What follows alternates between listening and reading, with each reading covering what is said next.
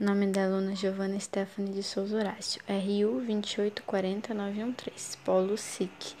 Título de podcast Rememoração Feminina. É, o podcast Rememoração Feminina tem como proposta né, abordar temas relacionados às mulheres, focando nas contribuições das personagens femininas no cotidiano e na sua história. O trabalho é desenvolvido pela aluna de letras Giovanna Stephanie de Souza Horácio, do Polo SIC como forma de oferecer aos professores portfólio. A personagem apresentada nesse podcast vai se chamar Enedina Alves Marques, né? Foi a primeira mulher a se formar em engenharia no estado e a primeira engenheira negra do Brasil.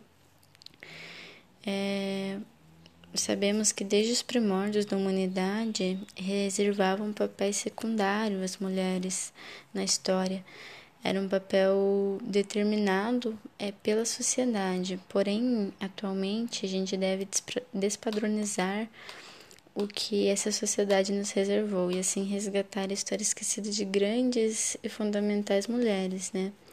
É, Enedina Alves Marques, é, a primeira pioneira da engenharia brasileira, nasceu em Curitiba em 3 de janeiro de 1913. Ela formou-se em engenharia civil em 1945 pela Universidade Federal do Paraná, entrando para a história né, como a primeira mulher a se formar em engenharia no estado e a primeira engenheira negra do Brasil.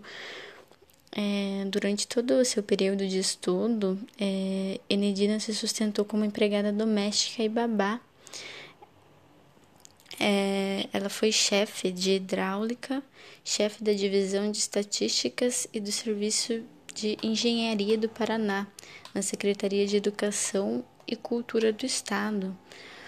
É, ela trabalhou no plano hidrelétrico do Estado e atuou no aproveitamento das águas é, dos rios Capivari, Cachoeira e Iguaçu é, para muitos, né, a usina de Capivari e Cachoeiro foi seu melhor, seu melhor, maior feito.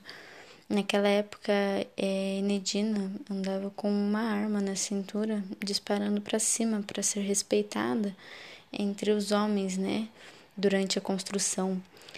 É, entre outras obras, também se sobressai o Colégio Estadual do Paraná.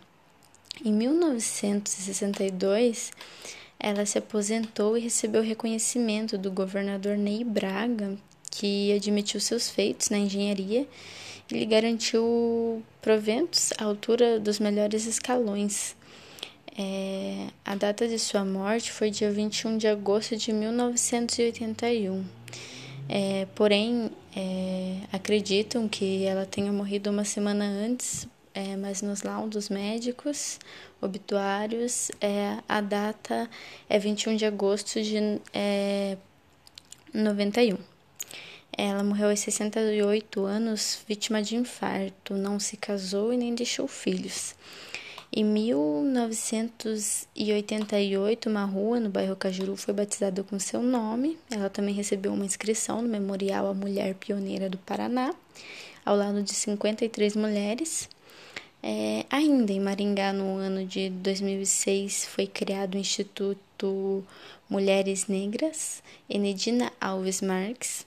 É, e apesar de Enedina receber o memorial, é, há várias pessoas hoje em dia que não sabem sobre a sua história, sobre sua participação é, na, na história né, de Curitiba.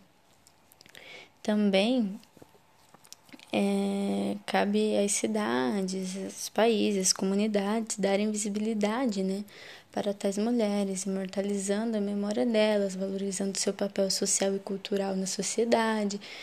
É, e por fim, né, agradecendo a participação, agradecer a participação de cada um de vocês é, por estarem escutando o podcast e assim estarem obtendo mais conhecimento sobre as mulheres e a importância delas em nossa sociedade.